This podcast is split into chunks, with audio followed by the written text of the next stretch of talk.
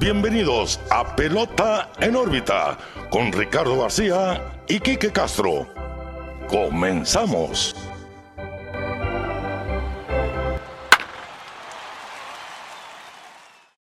Hola, ¿qué tal amigos? Bienvenidos a un nuevo episodio de Pelota en órbita. Los saluda como todos los lunes su amigo Ricardo García. Y como todos los lunes también estoy muy bien acompañado de mi amigo y su amigo Quique Castro. Quique, ¿qué onda? ¿Cómo estás? Muy bien, Ricardo. Pelota en órbita 104. 104. Estamos una semana más aquí reunidos ah, para hablar de lo que más nos gusta, que es el béisbol.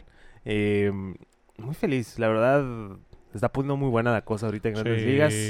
Ahorita lo vamos a platicar.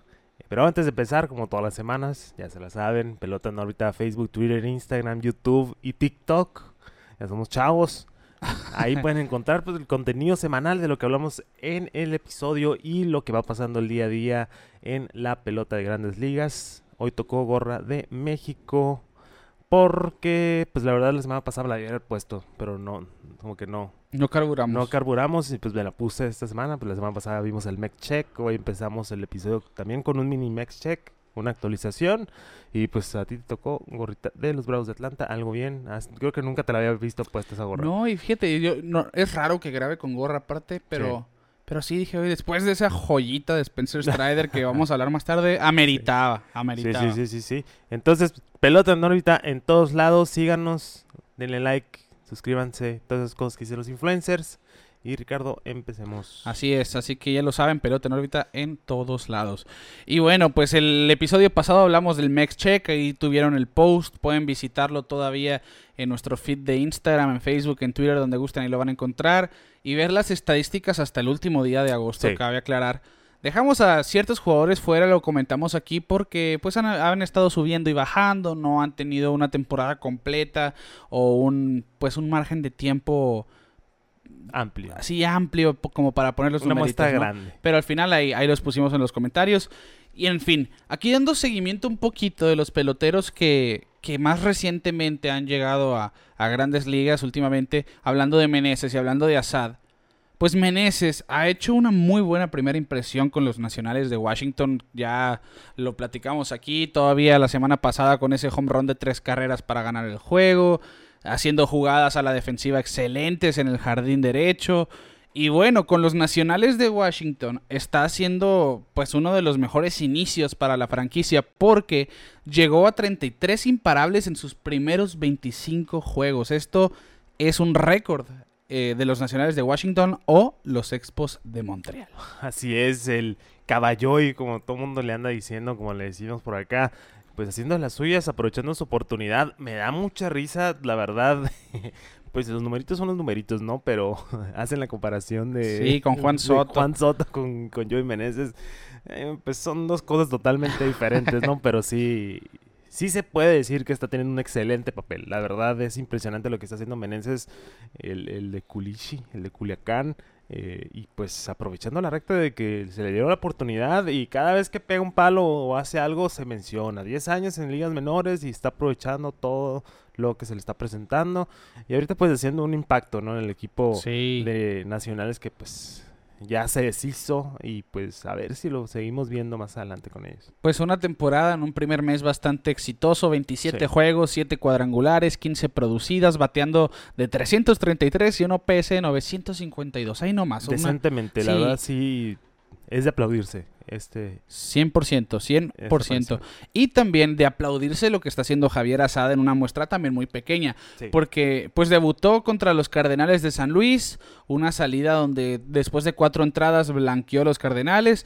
En su segunda apertura le toca enfrentar a los Azulejos de Toronto y les lanza cinco entradas en blanco también. Y de hecho, esto lo convierte en el primer pitcher de la era moderna, o sea, de 1900 para acá, en tener aperturas en blanco contra dos equipos que tienen 10, 10 juegos arriba de 500 en cada una de sus, de sus dos primeras salidas. Y hago el comentario que ya he hecho varias veces, hay estadísticas para todo. Se va a buscar siempre la estadística y ahorita pues, Javier Azad haciendo un excelente trabajo. El chamaquito está muy joven, ¿no? ¿Cuántos años tiene Azad? Tiene, tiene 25, 25, Azad. Sí. Tiene el de, el de Tijuana que, de hecho, relevó en su última salida. Sí. ya no fue apertura, fue aparición. Un inning de una carrera, la única que ha permitido. Hasta el momento, 10 entradas de una carrera limpia. Ya, con eso es suficiente. Y luego contra dos equipos de poder, ¿no? Sí, L- sí, sí. Los Cardenales de San Luis y pues, los Toronto Blue Jays, los Slugging Jays.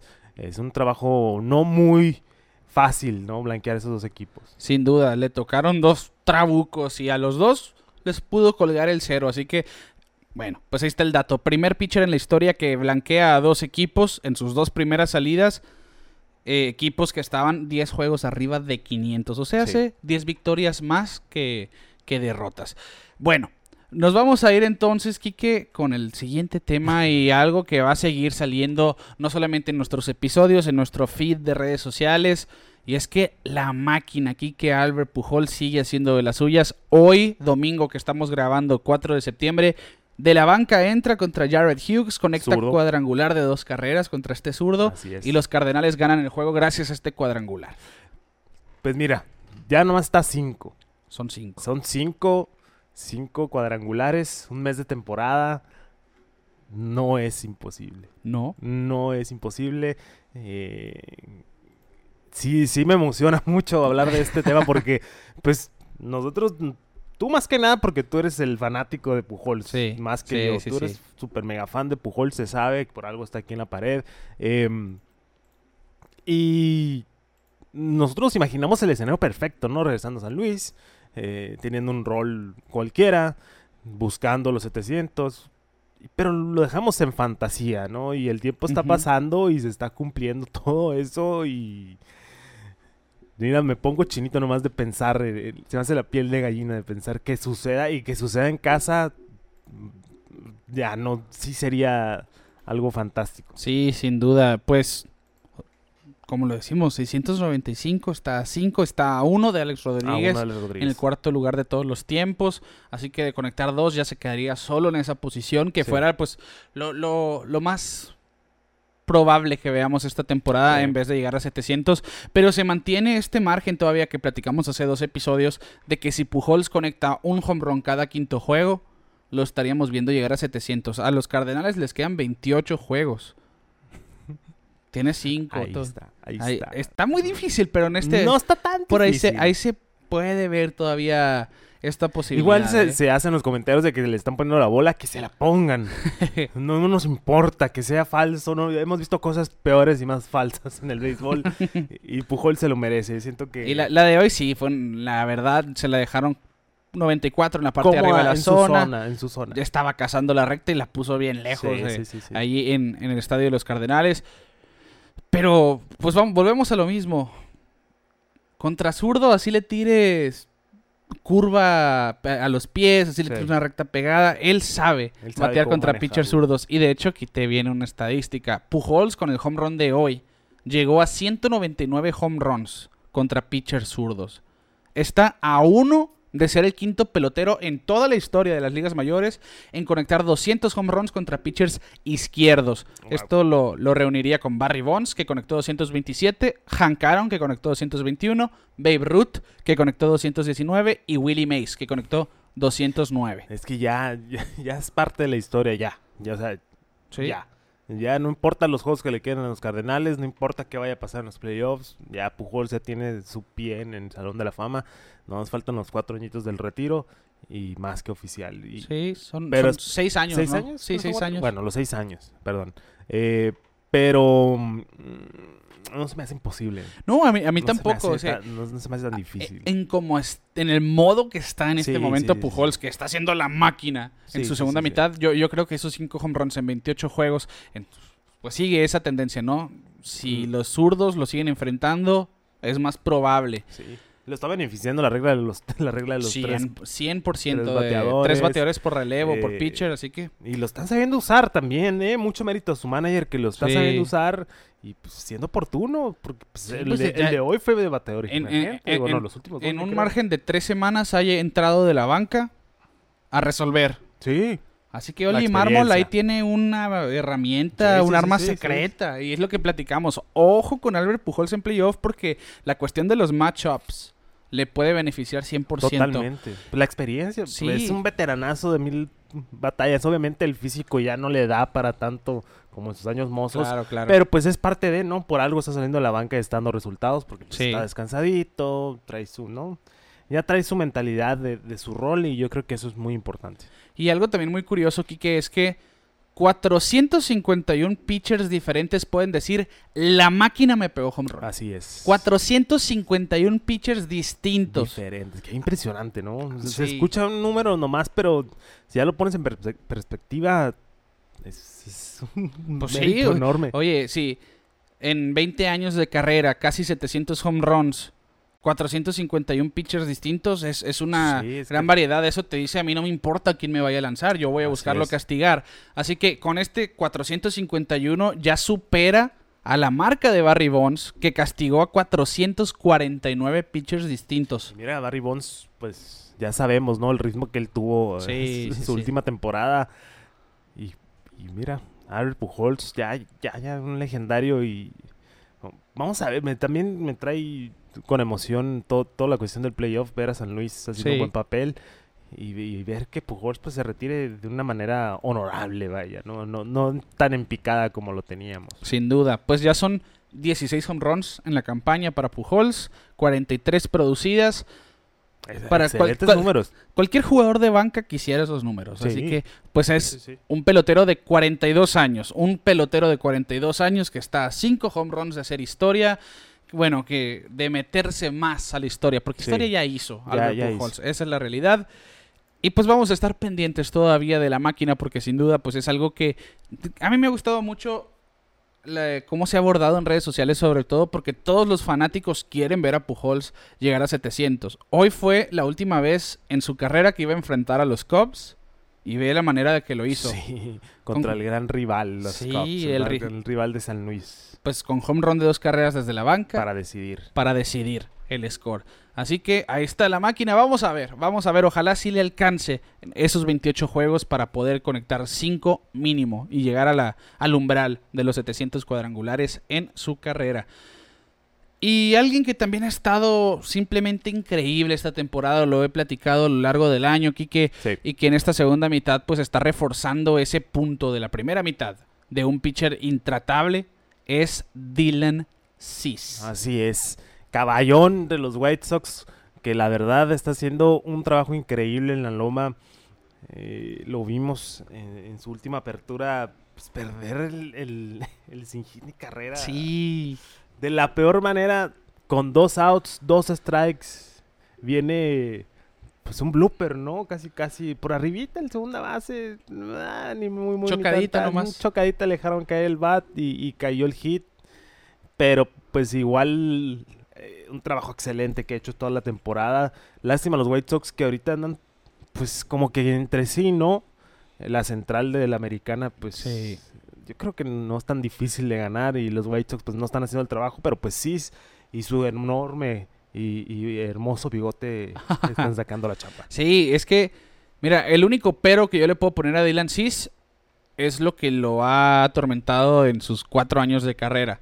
El descontrol, las bases Sí. por bola. De hecho, va liderando los abridores de las mayores con 64 bases por bola y un promedio de 3.7 por cada nueve entradas. Pero a pesar de eso, es un pitcher que tiene la habilidad desde el año pasado de salir de problemas en los que él se mete. Sí. Deja muchos corredores en circulación, una cualidad que muchos desearían tener. Y esta campaña, pues bien, ya está en la conversación del Cy Young. Yo creo Sí. que ya es el segundo favorito solamente detrás de Justin Verlander. Y este último mes, unas cuatro aperturas más, pueden reforzar el, el cierre de esta carrera por el Cy Young. Lo que hizo ayer fue increíble. Después de la quinta entrada tenía como 50 picheos. Realmente el conteo de lanzamientos nunca fue un problema para llegarlo a ver a lanzar un juego completo, por lo menos. Cuando se paró Luis Arraez en la caja de bateo con dos outs, yo ya estaba como que, ok, está muy difícil ese último out. Luis Arraez es conocido por ser un dolor de muelas, porque si le tiras adentro, te jala la bola, le tiras afuera, la empuja, le tiras arriba, la va a chocar también. Un bateador puro, Sí, pues. es, él sabe hacer contacto. Sí. Pues aquí lo que dijo Luis eh, Dylan Cease, después de permitir ese imparable, es: ¿cuál era tu enfoque? Bueno, yo no quería caer atrás en la cuenta. Y entra con un picheo rompiente que se queda muy franco contra Luis Arraez, que no busca hacer más, más que chocar la pelota. Y este pelotero, este venezolano Arraez, que está buscando el título de bateo de la Liga Americana. Está poniendo buena esa, Sí. también esa lucha. ¿eh? Sí, sí, ojo ahí. Pues ya tiene un par de temporadas siendo uno de los líderes de promedio, conocido por esa cuestión. Así que, bueno, no era un out fácil. Él, él era el hombre, pues le tocó la mala suerte que el último out tenía que ser a Raez. Sí. Y sí dijo Dylan Cis, bueno, obviamente estoy decepcionado, pero pues yo tenía que pensar, al final es una victoria, nomás permití un hit, un juego completo. Ya, ya es cuando el logro personal queda, ¿no? Sí. De, de- de un lado. eh, igual es lo que necesitan ahorita los White Sox, ganar, ganar, ganar. Y pues eh, sí, pues lo está logrando ahorita y se quedó a nada de ser parte de la historia. Igual se aplaude demasiado el, el esfuerzo. y Sí, llegar a la novena entrada. sí, sin duda. Ya lo hemos platicado mucho, ya no cualquier pitcher te lanza más de Sí. seis, seis So- entradas. sobre todo, Dylan Cis es conocido por ponchar mucho. sí.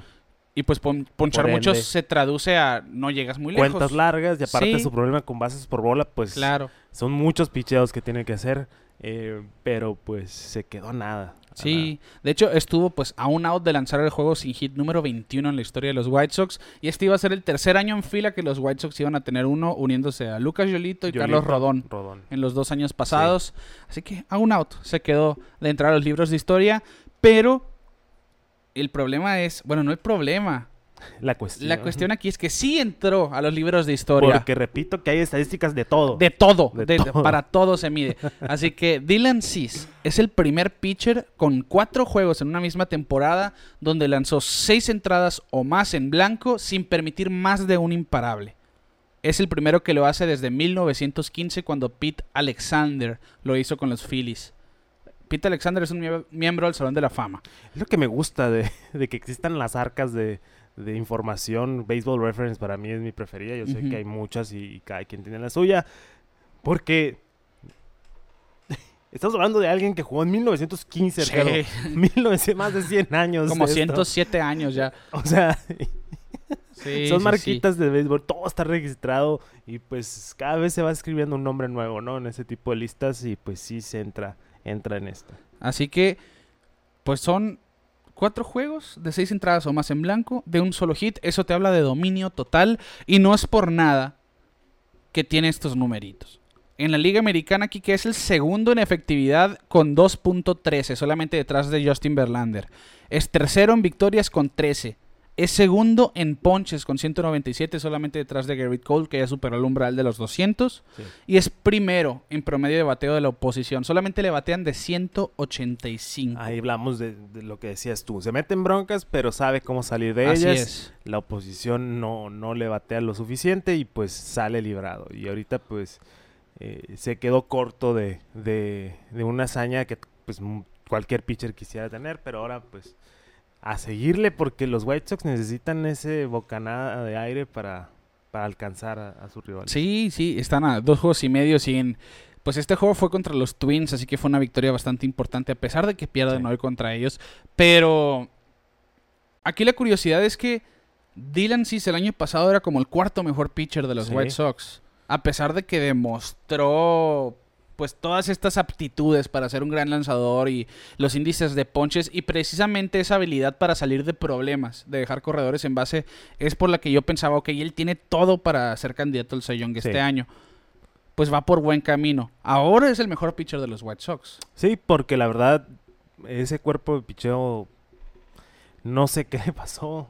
Eh, Pues Yolito, lesiones. Yolito lesión, eh, Inconsistencia, Lance. Lynn. Lynn también se lesionó. Sí, y no ha estado bien cuando sano. Johnny Cueto ha sido así el rescatable. Sí, y va y- llegando y, casi, y casi. quién lo diría, ¿no? Sí, sí, Fue sí, una sorpresa realmente. También viene lesión. Sí, Yo realmente. creo que, o sea, no hay que quitarlo de la conversación. Como te digo, está muy cerrada la central. Sí, sí, sí. Eh, el- la cuestión de ganados y perdidos en otras divisiones, bueno, en otras, eh, sí, en otras divisiones, pues Ajá, los récords. los récords se verían diferentes, pero mm, no, no hay que, no hay que, no hay que eliminar todavía a los White Sox. Eh, es un grupo muy, muy sólido de pieza a cabeza y pues la rusa que le están lloviendo los golpes, eh, duro, duro, duro, pero siento que, que no hay que descartarlos todavía. Fíjate que yo creo que sí es el último año de la Rusia, lo repito ya. Puede ser, puede ser. Yo digo, o sea, siento que sí pueden pasar playoff. Sí. Eh, ese, ese es mi punto. Mm, Pero, eso va a ser todo lo que va a pasar. Sí, sí, no creo que lleguen a... Sí va a ser una decepción porque el, el año pasado fue contundente, el Sí. año pasado los White Sox y Sí. este año era de mis favoritos, pero la verdad sí ha decepcionado. Si pasan a playoff va a ser... Pues batallando y batallando de Hokies porque yo siento que los Twins y los eh, Guardianes, ya iba a decir el Los nombre indios. anterior, eh, sí son buenos equipos, pero no son lo que son los White Sox, la verdad. Claro. Eh, pero mm, no sé, algo le hace falta. Chance y es la rusa. Lo, pu- lo pudimos ver con los con los Phillies. Despiden a Girardi y se van para arriba. Ajá. Los mismos eh, Blue Jays despiden, despiden a Montoyo y se van para arriba. Puede ser que se tenga que... O se debió de haber tomado esa decisión hace tiempo. Vamos a ver qué le sucede en esta última recta. Pero yo siento que sí se pasan, sí cuelan al, al playoff. Sí, yo, yo también sigo pensando dos juegos y medio no es nada. Es cuestión de, pues, apretar en esta recta final. Sí, sí, porque sí. han tenido actuaciones. José Abreu estaba entre los líderes imparables toda la temporada, batiendo sólidamente año tras año. Eh, pues, como decimos, la actuación de Dylan Cis aquí está siendo el mejor jugador de, de los White Sox. Giolito pasó a tener una temporada muy buena a tener una pésima, 5.21 de efectividad. Michael Kopech, pues, desarrollándose como abridor por primera vez en su, campa en su carrera. Efectividad muy sólida de 3.58 en 23 aperturas, 4 y 9 el récord. Aquí, como decimos, Lance Lynn 4.70 no ha estado bien en 15 salidas. Y Johnny Cueto en 19 aperturas, efectividad de 2.93. Ha sido, El mejor. eh, sí, ha sido esa sorpresa. Bueno, no el mejor, el segundo. De- sí, el segundo mejor, pero pues oye, no, el Johnny Cueto aquí llegaba como, como un... Para llenar un hueco Sí, en la sí, sí, sí, rotación. sí.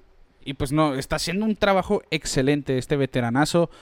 Bueno, pues hay que ver qué va a pasar con los White Sox. Siento yo que Cleveland ya se está empezando en mi cabeza a ver como realmente ese contendiente. ya lo quitas de nomás de que es un chispazo. Sí, es que defienden por muy ejemplo- bien. Lo, lo vimos el año pasado con los gigantes. Lo vimos, lo estamos viendo este año, siento, con los indios de Cleveland, los guardianes de Cleveland, perdón, ahora sí lo dije. Sí. Eh, los Orioles también siento que es un equipo que, que están chispado.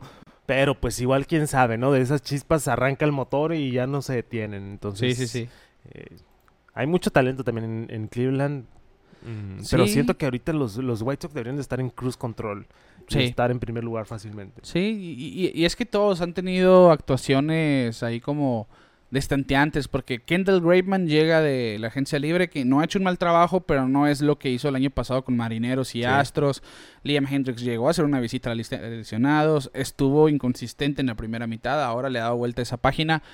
Pero sí, los White Sox pasaron de ser un equipo que deberían de preocupar a todo rival a ser un equipo que se preocupan por ellos mismos. Sí, no hay una, ya no hay un conecte colectivo. O sea, Sí. estamos viendo chispazos individuales, Ajá. más que nada. Sí, que, que eso pues es un problema, ¿no? El Sí, béisbol es un es juego en equipo.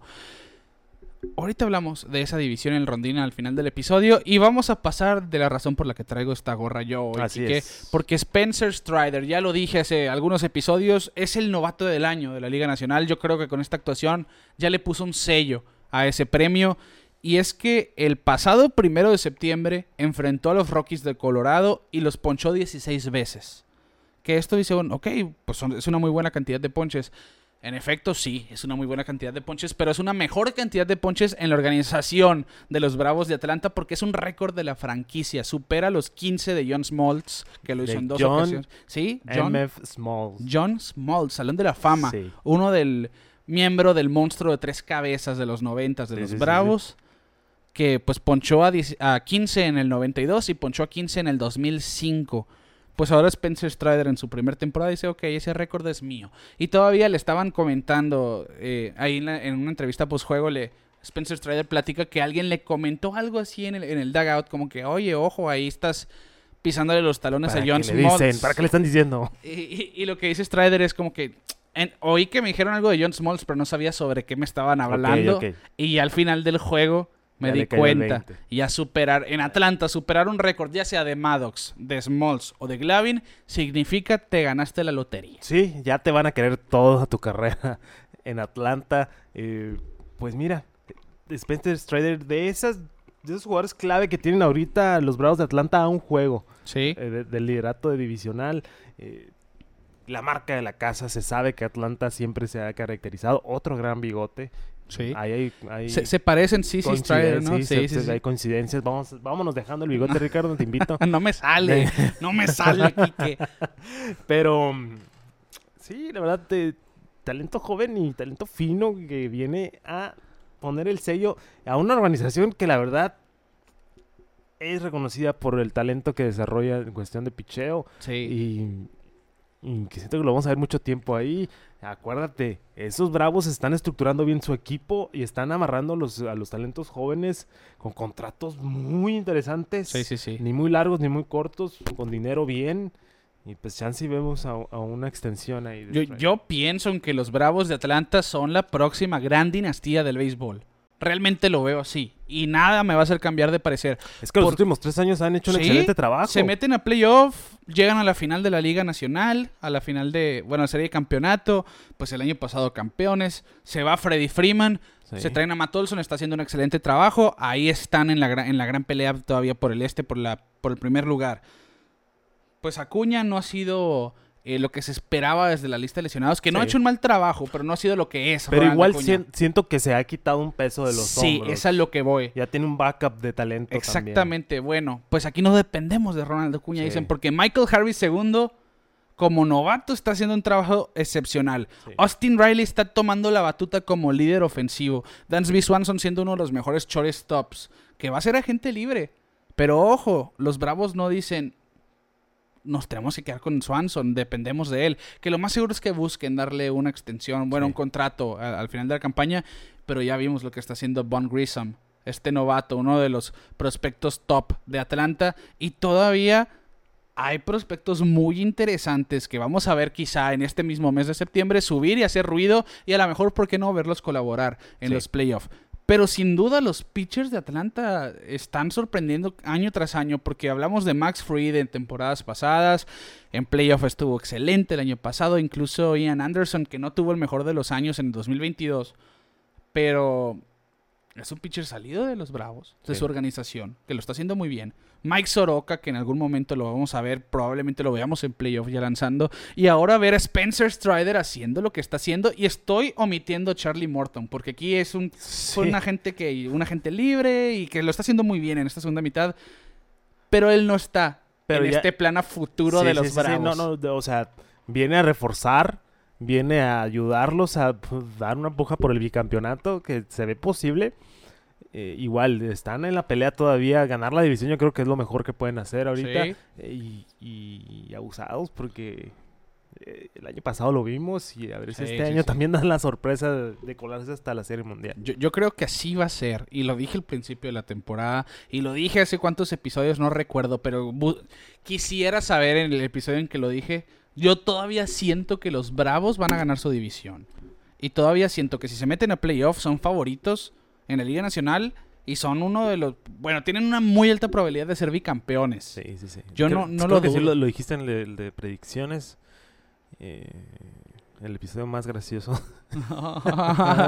Eh, y creo que también a la mitad de temporada lo volviste a sí, mencionar. hace como No, unos la- no, ocho episodios. Lo has, lo has dicho varias veces. Sí, al final de cuentas te está dando la razón el, el juego. Sí, y, y no es porque los Mets se vayan a caer. Que, pues, si, el problema es que cuando los Mets llegan a perder, los Bravos se están ganando. Sí, o sea, los Mets no están siendo los Mets, hay que decirlo. Están y- jugando y- muy y bien. están jugando excelente pelota al nivel que se esperaba. Pero pues Atlanta no está aflojando y no tienen margen de error los Mets. Claro, es. A ver, no, no, no tengo el calendario a la mano, pero seguramente si queda alguna serie pendiente entre ellos, ahí se va a definir. Va a estar buenísima. Sí, Buenísima. Que la última entre ellos dos estuvo de playoff. Estuvo Sí, sí, sí, muy, muy buena. Y pues en fin, otro, otro. Pues aquí Spencer Strider como protagonista de los Bravos de Atlanta, sin duda, ya para mí es el novato del año. Se lo damos. Sí, yo, yo sí, yo sí le doy el novato del año a la Liga Nacional. Y esta temporada, Kike, su año de novato, pues tiene estos numeritos entre novatos de la Liga Nacional. Es más, de las ligas mayores.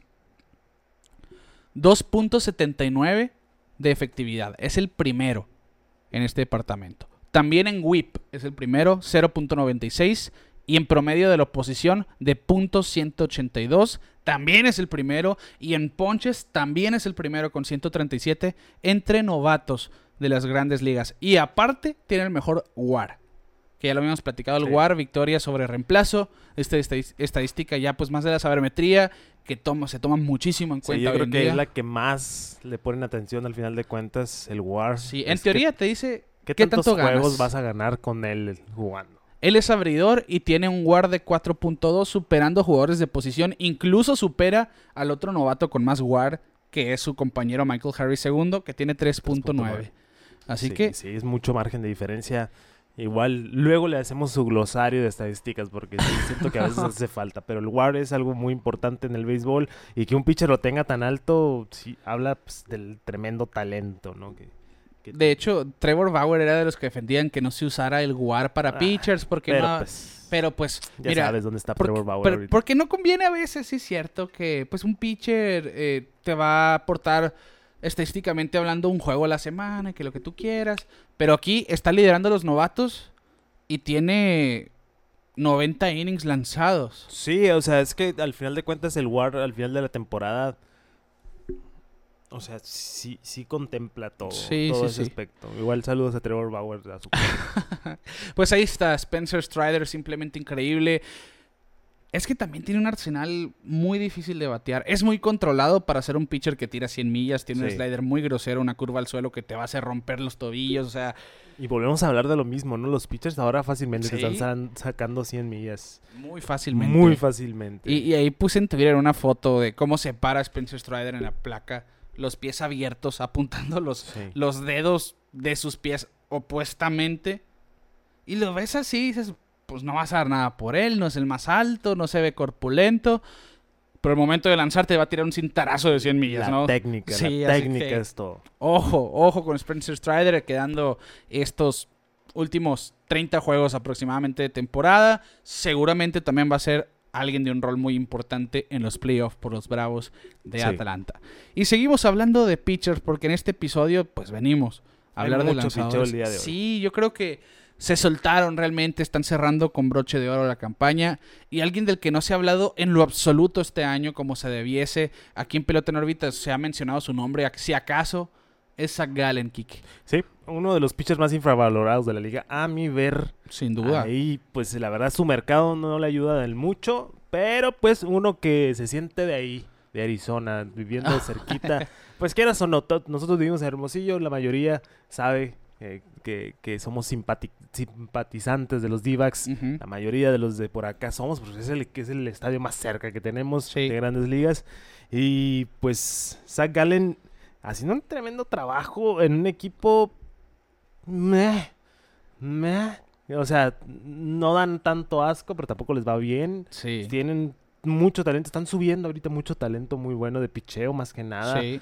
Eh, y pues ahí se está reflejando el trabajo que han, que han hecho como organización, ¿no? O sea, Galen pues viene de, de, de- de las ligas menores en el cambio, lo platicamos ahorita, ¿no? Ajá. En un cierto cambio de Osuna y luego de en el cambio de, De Marlins de pasa a Diamondbacks por a Jazz Chisholm. por Chisholm. Que al principio de temporada lo vimos eso, ¿no? Que Jazz Sí. Chisholm le pegó home run a Zach Gallen y, lo- joseó, pero con durísimo, ganas, sí, así. Sí, sí, sí. Eh, y pues en una división extremadamente difícil, teniendo dos trabucones, eh, pero pues que espero estar viendo y estar viviendo una nueva era de los D-backs donde van a volver a ser relevantes. Sí, de hecho, pues hablando de los últimos dos meses, Merrill Kelly y Zach Gallen han sido los pitchers del mes. Sí, Tienen un staff de abridor muy sólido, de Sólido. abridores muy sólido, el relevo también está en por ahí. desarrollo claramente. Claro. O sea, Pero Zach Gallen ya tiene un par de temporadas. No, sí, sí, sí, Gallen- y Merrill Kelly también. Incluso Gallen- Luke Weaver cuando ha estado sano. sí, encabezada esa rotación por un Bungarmer ya pues Veterano. veterano. Que, no está tan oye, viejo, pero que pues, encabeza con nombre, porque en rendimiento yo No, en creo que rendimiento no. pero quieras o no, su presencia está ahí Pues sí. y pues alguna influencia de tener el viejo loco ese. De este, mm, pero como te digo, tienen a un buen manager en Lobulo. Simplemente las Que ya lo cosas extendieron, por ya lo extendieron porque sí es muy buen manager. No han tenido suerte. La última vez fue cuando llegó JD Martínez a pegarle a todo lo que se le ponía enfrente y se colaron a playoff en un juego de wildcard muy loco. Eh, que Ashley Bradley pegó triple. Bueno, ya me estoy desvariando tantito. Pero sí espero que, que- que es- estos performances y estos eh, pitchers abridores que estamos viendo ahí con Divax sea la puerta a una nueva generación de, de peloteros buenos y que Den Yo- la pelea. Yo creo que por ahí va la cosa. Sí, ¿eh? sí, Porque sí. Ya, ya estamos viendo a prospectos importantes de los Diamondbacks eh, recibir el llamado. en, en base de eso, en base de tu, de tu farm system, Sí. de todo, es cuando ya empiezas a agarrar piecitas de fuera para complementar. Claro, así Siento es. que cuando nomás agarras puro talento exterior, no siempre cuaja bien el equipo. Así es, porque pues vimos en la- desde temprano subieron a Alec Thomas, que era su prospecto número Sí. 2. Ya llamaron a Corbin Carroll, que era su prospecto número 1. Christian Walker en primera base ha hecho un muy buen papel, sobre todo en esta segunda mitad. Dalton Barshaw, pues que del Marte, jugadores de casa. Sí. Al final, así ha sido y el picheo está haciendo su trabajo. Y centrándonos meramente en Zach Gallen, con esta temporada simplemente increíble, pues se convirtió en el cuarto pitcher de la era moderna que lanza seis innings en blanco o más en seis salidas consecutivas. Se une a Don Drisdale de los Dodgers en 1968, a Orel, de los Dodgers también en 1988 y Zach Greinke también de los Dodgers en 2015. Se unió puro Dodger, pero se une a un grupito de tres nomás que han tenido seis salidas consecutivas de seis innings o más en blanco. Así es, espero que no esté influyendo, como no, que no vaya a influir la maldición en pelota en órbita y le peguen en su próxima Que apertura. lo dudo, pero No, Pues la, la- la- la última vez que mencionamos a Dylan Cis aquí fue porque tenía esa racha de ¿qué? 13 salidas de una o menos carreras permitidas. sí, A la semana permite dos carreras y, se rompe esa racha. se rompe la ejemplo. racha. Bueno, pues aquí vamos a ver la siguiente salida de Zach Gallen hoy domingo. Lanzó 7 en blanco contra Milwaukee, de hecho. Y pues entonces lo estaríamos viendo aproximadamente viernes o sábado lanzar nuevamente. Sí. De, de ponerle el ojo encima porque ya se metió Hashtag Apoyemos a equipos los malos. malos. Sí, La sí, verdad, porque ese es, el tipo de cositas que vas viendo a- al, al ver los juegos de equipos malos, el desarrollo de jugadores como ellos y pues sí. vamos a ver, vamos a ver. Ya se metió a la conversación del Young. Sí. Eso es un hecho. Que de hecho es un punto que deberíamos de abordar el Sayón porque sacaron una lista ahí medio controversial. No controversial, pero está hablando mucho por Julio Urias. Yo digo en el espectro mexicano que lo ponen en el número, como el número 5 para el Sayón. Me, me parece bien a mí. Es que sí, está ten- también Julio Urias ha tenido una racha endemoniada que está haciendo sí, sí, lo que quiere sobre la 16 loma. ganados ya. Pero que otra vez entre los líderes de victorias. Julio Urias cuenta con esa virtud Ganar.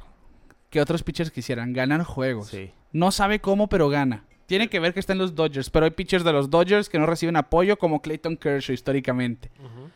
Ahora, está esta cuestión de que Sandy Alcántara tiene todo el año increíble. Ha tenido, sí, en las últimas dos semanas una salida mala contra los Bravos y una mala contra los Dodgers. Yo sigo que creo que han sido sus únicas piedritas en el camino.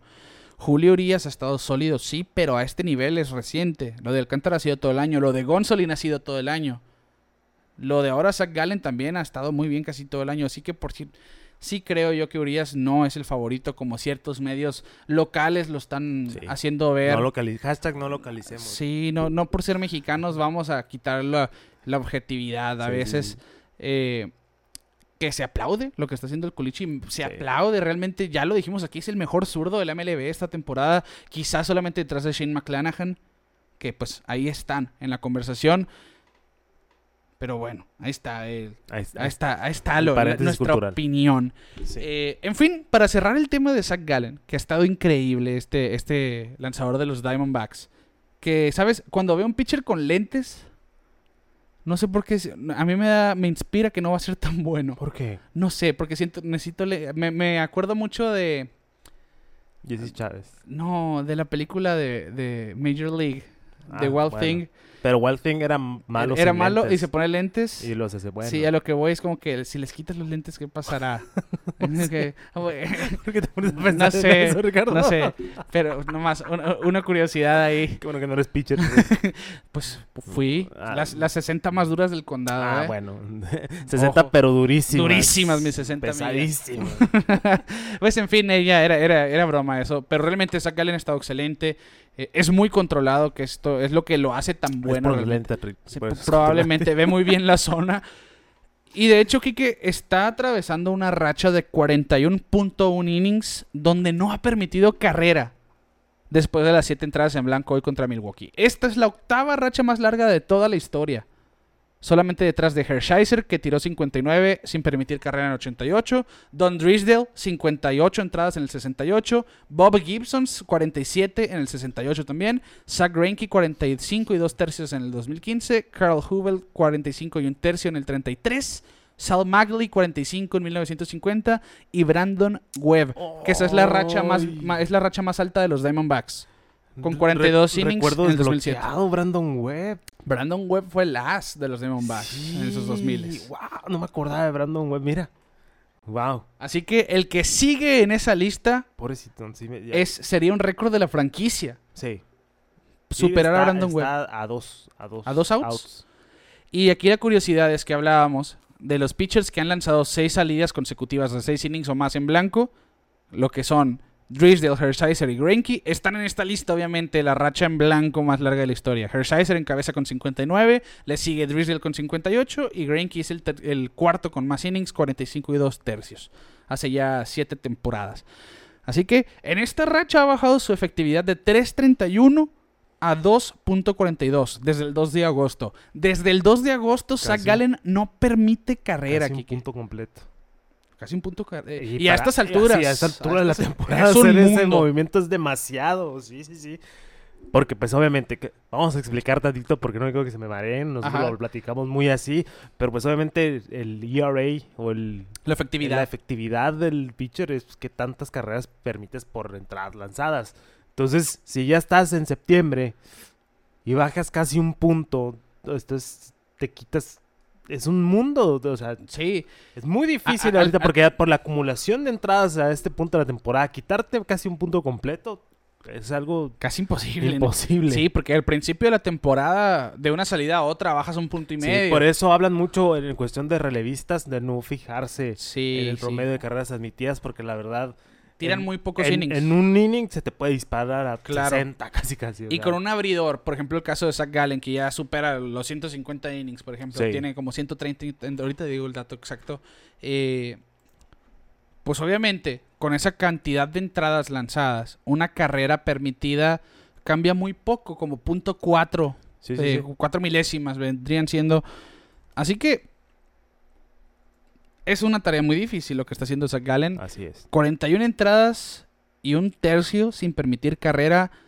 Se dice muy fácil, realmente es algo Vamos a increíble. checar si en su peor temporada traía lentes puestos. En la foto de Baseball Reference sale sin lentes. Chan- Chance subió así, por eso. Pero mira, para mí es, sí es un pitcher muy infravalorado. Sí, totalmente. Subestimado. que- y más que nada es que vuela por debajo del radar y que no está en el reflector que debería de estar, quizá por la organización y el momento que pasa esa organización. Claro, sí, es que el- igual los d como tal es un equipo de, de mercado medio. Sí. O sea, no, no es el gran equipo que siempre está gastando y, y que hace contrataciones muy locas. No, o sea, ha sido un equipo pues, ahí que quiere, que entrenó en los 2010 les fue bien, en los 2000 pues obviamente Ajá, 2001 ganaron. ese 2001 mundial. ganaron, ganaron eh, pero No han sido consistentes. no han sido consistentes ah, en, en muchos, muchos, muchos años. En el dos- fue el 2017, ¿no? Ese, ese playoff que te menciono cuando llega JD Martínez Sí. y pasan a playoff. eh, pero pues obviamente en una división dominada por los Dodgers, con un trabuco como los padres, eh, San Bueno, Francisco, ahí más ahí. o menos. eh, los Rockies pues ahí sí te hacen el paro en el marcador. Pero no es el atractivo del oeste, pues, y obviamente no de la nacional. Y siento que eso también ayuda a que jueguen más tranquilos los jugadores, ¿no? Sí. O sea, igual se me hace que, que se la pasan mejor. Pues Vaya. esta temporada, pues a pesar de estar lejos de la contención, han hecho un buen papel, creo yo. Sí, es, y- es un equipo mm, no en, en- en pelea, pero tampoco es... No, realmente no, No, son malos. No pesta, pues. Sí, nomás no ganan. vamos. O sea, es muy diferente, porque si hablamos de equipos como... ¿Qué te gusta? Pues los mismos Rockies. O sea que ya sabes que si tú eres un equipo que está batallando, esa es tu serie para, Sí. para, Sí, para levantarte. sí, ¿no? O sea, hay equipos así. Y siento que los D-backs no. O sea, Sí. igual puedes perder el, el juego, pero van a dar pelea. Pues recuerdo mucho el año pasado, los Diamondbacks yo creo que fueron esa, ese dolor de muelas precisamente para Julio Urias. Y ha Sí. sido un equipo que hace batallar a Julio Urias en su carrera. Y al final de cuentas, en septiembre es- son los equipos que te ah, pueden dejar afuera del playoff. Eso es lo interesante. El récord a veces no importa en ese último mes, ¿no? Tienes que ganar los juegos y hay equipos que, que aunque ya no estén jugando ni a las muñecas, tienen que ir y buscar ganar y hacer, pues, quieren, todos quieren demostrar lo que tienen al final. Y ya para cerrar el tema de Zach Gallen, uno de los más subestimados en, en los últimos cuatro años, desde que llegó a las mayores con Miami en el 2019 y que también fue parte de, la- de los Diamondbacks en ese 2019, pues tuvo efectividad de 2.81 esa campaña. Luego en 2020 2.75. El año pasado dio un pasito para atrás, tuvo lesiones también, 4.30 de efectividad que no está, pues no es pésima, vaya. Y este año pues da 20 pasos hacia enfrente, 2.53 antes de la salida de hoy. Con la salida de hoy mueve sus numeritos, Quique, a 2.42 de efectividad, que es, un, es el tercero mejor de la Liga Nacional. Tiene el mejor whip con .92 y tiene el mejor promedio de la oposición con .186. Así que ahí está, Zach Gallen es buenísimo, solamente hay que ponerle un ojo encima porque es un pitcher que realmente vale la pena. Así es. Y bueno, ahí está. Está en la carrera del Cy Young. Hay que sintonizar el siguiente juego de Zach Gallen. Ojalá pudiera acrecentar esa racha. Por lo menos superar a Brandon Webb. Si ya está ahí, pues ojalá Ya. consiga más de dos outs. vaya. Leyenda. Y, y ya, ya se consideraría como, como uno de los mejores en la historia de los Diamondbacks. Y ya para cerrar, bueno, no para cerrar, pero el último tema antes del rondín divisional, Kike. Hace mucho no lo colábamos. Sí, lo, lo tenemos un poquito olvidadito. O sea, simplemente las cosas no han salido del todo bien ahí con, con Anaheim. Pero es momento de su sección favorita de Show Show, el show. Shohei Otani. Shohei Otani. Ya, ya merecía su sección. Sí. Ya hizo historia otra vez esta temporada, de algunas maneras, no solamente hoy. Pero en las últimas 14 salidas sobre la loma, Kike. 116 ponches y ha permitido 18 carreras limpias. El único en la historia de los Angels con un margen de 14 salidas y tener más de 116 ponches y menos de 18 carreras limpias fue Nolan Ryan. Y que no sepa quién es Nolan Ryan, lo va a agarrar así de la cabeza y le va a dar unos puñetazos en la cara. Porque pues es el señorón del picheo. eh, uno de los pitchers más sólidos y más longevos que hemos visto en el béisbol. Eh, y, y Shohei Otani, pues otra rayita más, ¿no? Sí, Otro check para la carrera que está teniendo Otani. Eh, lástima, lástima, lástima que esté con los Angels. Eh, ya se está poniendo en la, en la- en la otra lista histórica y pues sigue haciendo lo suyo y, y sigue, se sigue mencionando como posible, posible claro. MVP. Sí, sí. Eh, a lo mejor está muy segmentada esta Sí. estadística porque son 14 salidas y todo esto, pero ya está ahí con, en la conversación con Nolan Ryan. Y una un poquito menos segmentada porque es muy única, que nomás una persona había estado en este departamento y ni siquiera esa persona es. estuvo en este departamento.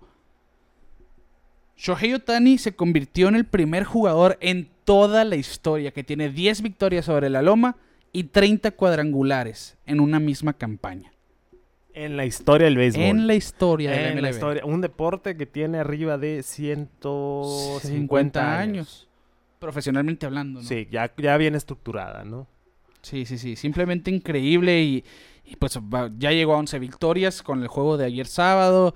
Probablemente lo veamos conectando 35 home runs esta campaña. No van a ser los 48 del año pasado. Bueno, pero ya lo platicamos. Esta temporada está haciendo un rol inverso al año pasado. El año pasado batió más y pichó menos, aunque pichó muy bien. Este año está pichando mucho mejor y está batiendo un poco eh, menos bien, porque no es peor. Hay un balance ahí Sí, que se sí, está sí. haciendo muy extraño, ¿no? Es impresionante lo que hace Choque Otani. Lo voy a decir una y mil veces. Si va a abrir Choque Otani, pongan el partido, porque van a ver, posiblemente van a ver algo histórico. Quieran o no, es ya, aunque se enfaden, se enfadan, se me enfadaron de Trout, ya no estamos hablando de Trout, ya no se habla de Trout, Otani. The show, show, el show. Sí, y es que semana tras semana, que esa es la cuestión aquí. Otani lanza una vez a la semana, que en- pues en teoría casi todos los pitchers es así, pero termina teniendo al año unas 5 aperturas menos que el resto de los lanzadores. Sí. Hace alrededor de 25 por año cuando sano. Y eso ha sido esta temporada. Y cuando ha lanzado ha sido el mejor pitcher de los angelinos y ha sido de los mejores. Y no lo dudes que consiga votos al Cy Young. No lo va a ganar, obviamente, por eso las apariciones y todo. Sí. Pero ahí va a estar. Ahí va a recibir su, su bolita de votos al final. Y esta temporada, Kike, así está en los rankings de la Liga Americana. Es tercero en el departamento de cuadrangulares con 30.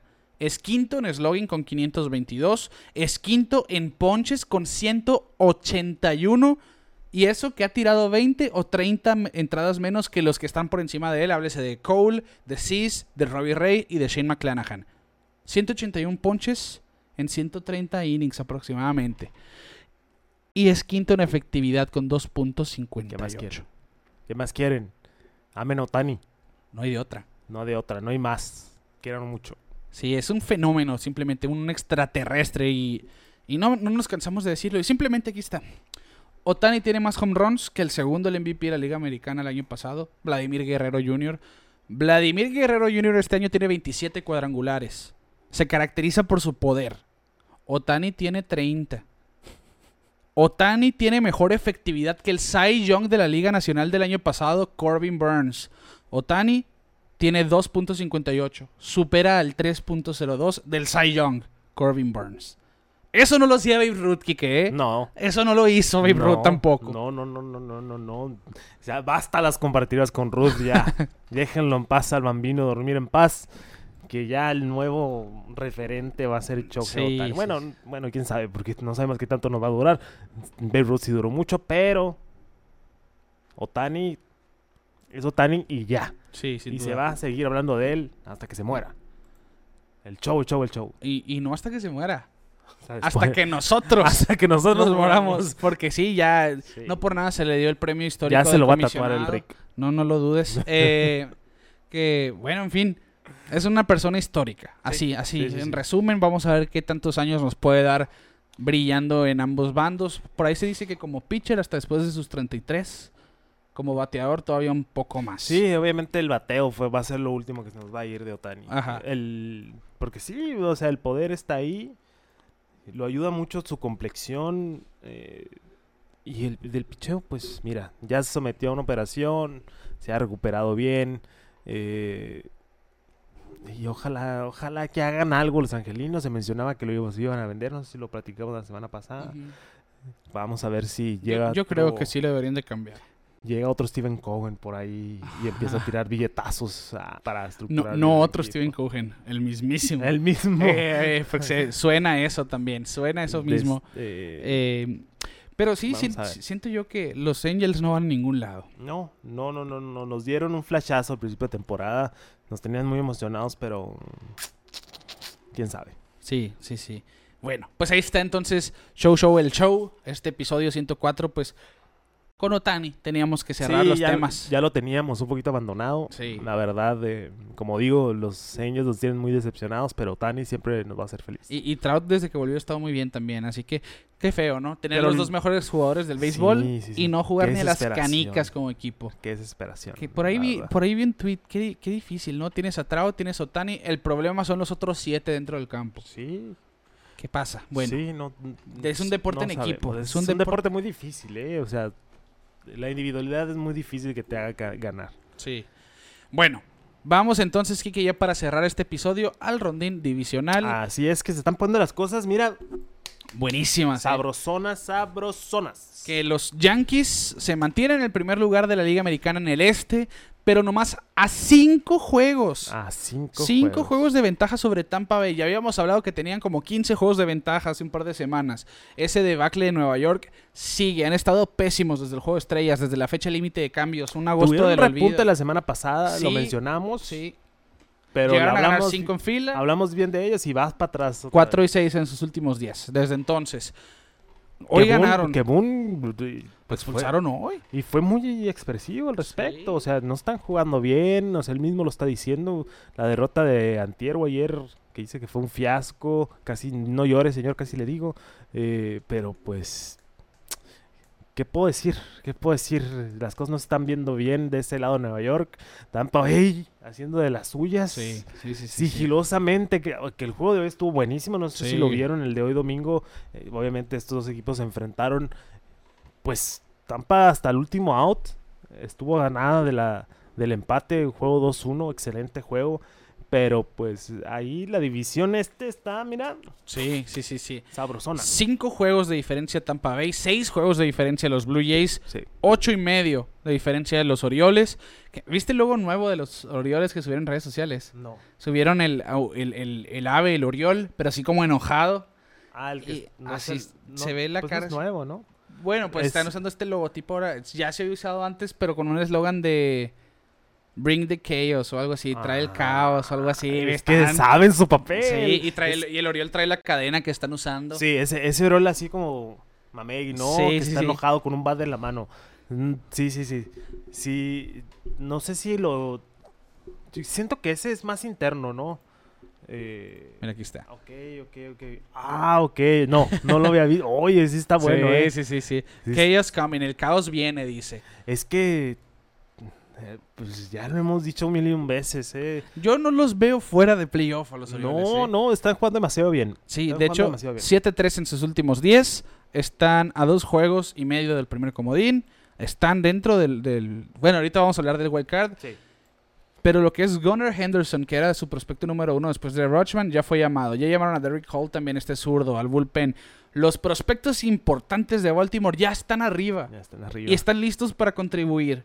Que a lo mejor sí les puede salir lo verdes en los playoffs Sí, en la última hora. pero el chiste es llegar. Pero ya les están dando esta experiencia desde ya. Sí. Así que a mí no me preocupan los Orioles de esta temporada. Preocúpense por los de los años que vienen, porque son jugadores de mucho talento y van a tener esa experiencia importante. ¿eh? Así es. Bueno, los Red Sox a 13 juegos y medio han ganado sus últimos 5 juegos. Sí, están agarrando aire, Sí, pero pues está- a ver si les ellos sí la tienen en chino Sí. realmente, pero toda la división podría terminar arriba de 500 si siguen en este ritmo. ¿eh?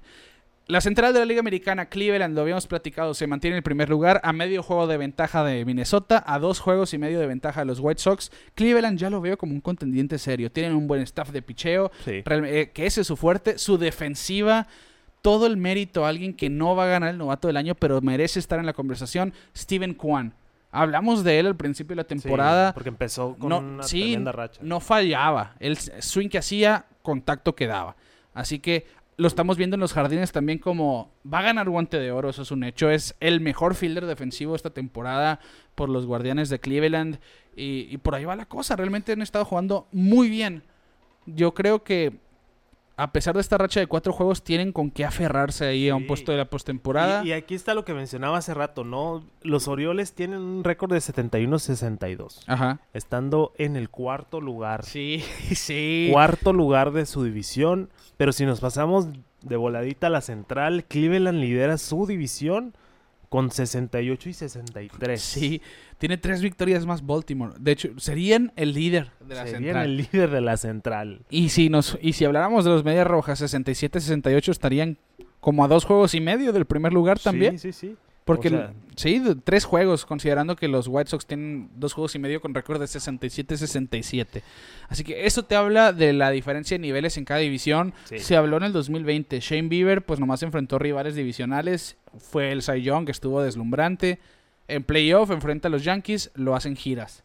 El Sí. año pasado se notó un poquito que sí, es un pitcher buenísimo, pero esa división no tiene el mismo nivel que las otras. Sí. Y el oeste de la Liga Nacional, Houston sigue siendo el mejor equipo Sí. de la Liga La Americana. verdad, sin problemas. Yo creo que Sí. no descartamos a Seattle en el playoff, pero. de la división sí. Ya, ya, 10 Ya, ya las y medio a estas alturas. Y al ritmo como están jugando, no, no, no los veo. Pero sí, ojo con esos marineros que han ganado seis en fila, ocho de sus últimos 10, porque tienen el primer comodín por algo. Sí. Y pues tiene un staff también bastante sólido. Robbie Ray ha estado muy bien. Logan Gilbert ni se diga. George Kirby, otro novato que no hemos mencionado mucho. Se va a meter a la conversación del novato del año. Ha estado excelente realmente. Fue su prospecto más importante de picheo por algo.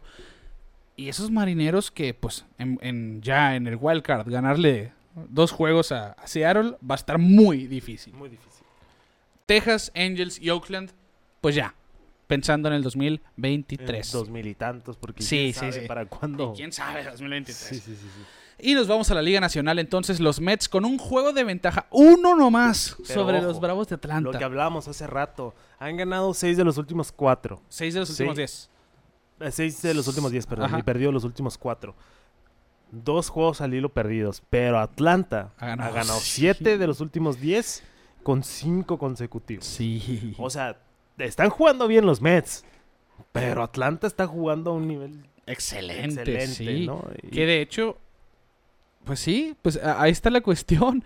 Y, y ahora Atlanta va a abrir serie contra los Atléticos de Oakland, algo muy favorable para ellos. Hablamos de los equipos malos. Sí, aunque los Mets van contra los Piratas de Pittsburgh, también un equipo que no está jugando nada bien, pero siento yo que es más difícil ganar a los Piratas que a los Entra la conversación que teníamos de los D-backs. Sí, No son el mejor equipo, pero abusado con O'Neill Cruz. sí, sí, sí. Hay dos, tres piezas ahí que te van a hacer la Te vida de voltear el- El, cuadritos. juego de volada. Sí. Vimos- hoy en la mañana vi un video de, de, de, de un home run de Cruz de línea. Increíble. Increíble que, que un amigo me decía, Luis Valenzuela, que le mando un saludo hasta Colombia. él Me decía, parecía que era un dobletito nomás, o sea, de cómo se veía el, el contacto, porque no se había elevado, pues. Pero fue un balazo al Sí, jardín. Sí, sí, sí. Y pues hashtag hay que seguir y apoyar a los equipos manos porque so- ahori- más ahorita en septiembre, ¿no? Porque son los que van a marcar estas dif- diferencias en las divisiones. Sí. Ese jueguito extra es, es muy importante. Ojo. Y los Phillies, entonces, 11 juegos y medio. Han perdido los últimos tres, a pesar de ser el tercer mejor récord desde junio. Sí. Están pasando por una racha negativa ahí. 70 y- 73-61 el récord. Ahí están en la pelea aún. Los Marlins y los Nationals ya eliminados realmente ya. De hecho ya en el standing vemos el número de eliminación. Ellos ya tienen la E de Sí, eliminados. matemáticamente ya están eliminados. Imposible. Y nos vamos entonces los Cardenales de San Luis liderando la central de la Liga Nacional. Tiene muy emocionado Y el ya de se, San Luis. ya se pararon de bastante ese margen con Milwaukee Sí. 8.5. Los cerveceros peleándose un puesto por playoff, no solamente la división. La ofensiva de Milwaukee, pues ya sabemos, es lo que les duele. El picheo no ha sido el mismo. Corbin Burns pasó a ser el Cy Young a ser sí un as con efectividad arriba de 3. Brandon Woodruff no ha estado para nada bien. Peralta tampoco ha sido el mismo. Inconsistencia al final el Milwaukee que les, les ha dolido. Si se está notando en el standing. Y pues los Cubs, los Reds y los Piratas ya fuera de conversación. Pittsburgh ya oficialmente eliminado. Y el oeste de la Liga Nacional, los Dodgers ya cinchando esa división. 18 de ventaja sobre San Diego. 18, qué loco, ¿no? Sí, increíble. los padres, mm, no, pues no, no, no, no, no cuajó. No. No cuajó. Vamos a ver, están todavía en la conversación No, del, no, del sea, wildcard, pero, sí, sí, pero- sí, pero está están por en- Están verse. en playoff, pero. Pero siento que iban a dar más pelea en cuestión divisional. Ya 18 juegos. A 4 de septiembre, no. ¿No? no, ya. Sí, está muy Ya. difícil. Y de- Pasémonos al wildcard. De hecho, pues están jugando en este momento entre sí. Y pues los Giants, los Diamondbacks y los Rockies ya fuera de conversación. Que ojo, pues los decíamos los D-backs, todo y eso, pues de Zach Gallen y demás. Pues en esta división la que están tienen récord de 64-69. Solamente 5 juegos debajo del 500. No, terrible. No es algo terrible. Así No, que no. con, con talento local solamente, Sí. sin estrellas de fuera, sin firmas importantes, ahí están dando guerra, como decimos. Y ya, para cerrar con los comodines, pues Seattle tiene el primero, Tampa Bay tiene el segundo, Toronto el tercero, y de ahí nos vamos con Baltimore a dos juegos y medio, Minnesota a cinco, los White Sox a siete y los Red Sox a siete y medio. Baltimore salió del comodín en este último fin de semana porque Toronto ha ganado tres, porque Seattle ha ganado seis, porque Tampa Bay ha perdido uno. Y de aquí nace este eslogan de los Orioles del Chaos Coming. Sí, El caos viene. sí. Y pues yo lo creo. Yo, yo siento que ese equipo se va a meter a playoff. Vamos a ver, volte- vamos allá a dejar las divisiones atrás. Yo creo que ahorita hay que concentrarnos En el wild card. en el wild card. Sí, porque sí, el sí. nuevo formato, mira que nos va a traer locos. Sí, sí, sí. Se van a hacer unos matchups muy buenos. Y con récord positivo todos los equipos, que eso es lo que nos importaba realmente, eh. que no, que no hicieron un playoff más mediocre.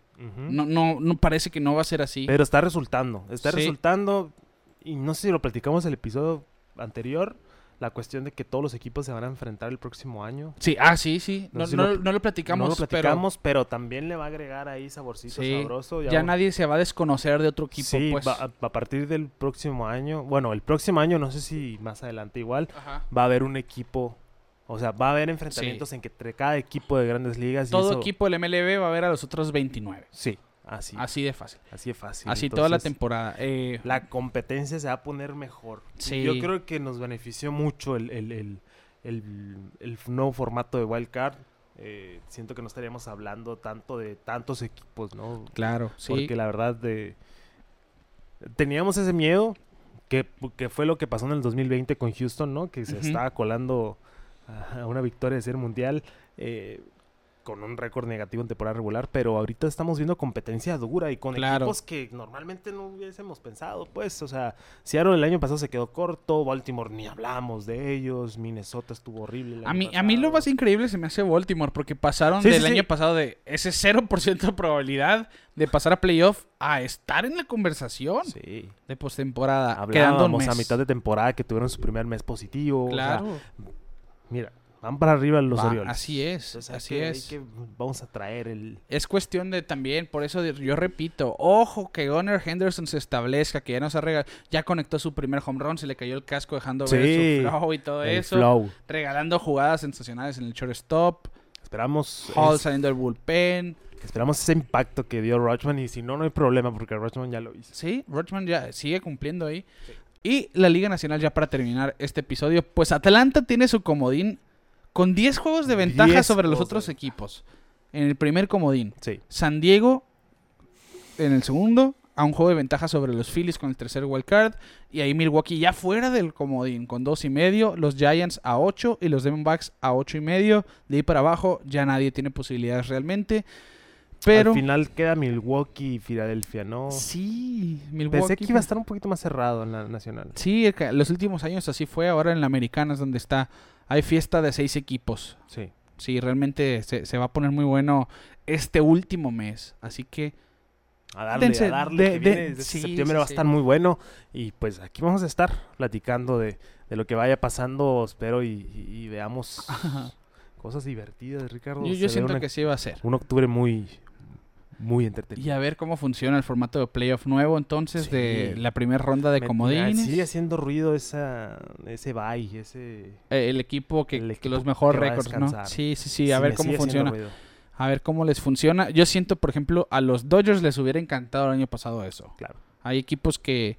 Siento que este año les va a Sí, beneficiar. vamos a ver. Sí, yo creo que también le pu- pudiese, pudiese ser que esa, a lo mejor esos cinco días de descanso extra les vayan a ayudar muchísimo. Y bueno, que vamos a llevar entonces al final de este episodio, el número 104. Agradecemos a todos por acompañarnos como todas las semanas. En esta ocasión mandamos saludos a Oscar Rivera que se ha estado reportando por Instagram, al Teco Coronado, a Daniel Martínez, Valentín Medina, Tony Ruelas que nos mandó saludos, Jeb Real, Mari Robles, al buen Boston Mendoza, eh, bueno, aquí no tiene apellido, pero mandó saludos José Luis González vía Instagram también. Así que a todos realmente les mandamos un saludo. Y a los de siempre, a los Valenzuela, A Que todos, a toda la bola Sí, de camaradas que sí, siempre sí, nos escuchan, ya saben. ya saben, van incluidos. semana, ya están en el paquete. eh, y pues estamos, estamos, Sí, estamos al pendiente. Síganos en todos lados. así es. Síganos en el TikToks, en el YouTube. Que ya llegamos a, ya superamos los 200 seguidores en TikTok en dos semanas, así Sí, que sí, sí, síganle dando like, Ahí va. compártanlo. Ahí los, los datitos chistorones, todo, todos los datos panta- pantallar el suegro, todo lo que, lo que están acostumbrados a escuchar aquí. Así que síganos adelante. en todos lados. Instagram, Twitter, Facebook, suscríbanse a YouTube, síganos en TikTok, como dice Kike, las plataformas de audio digital, Spotify, Apple, Google Podcast.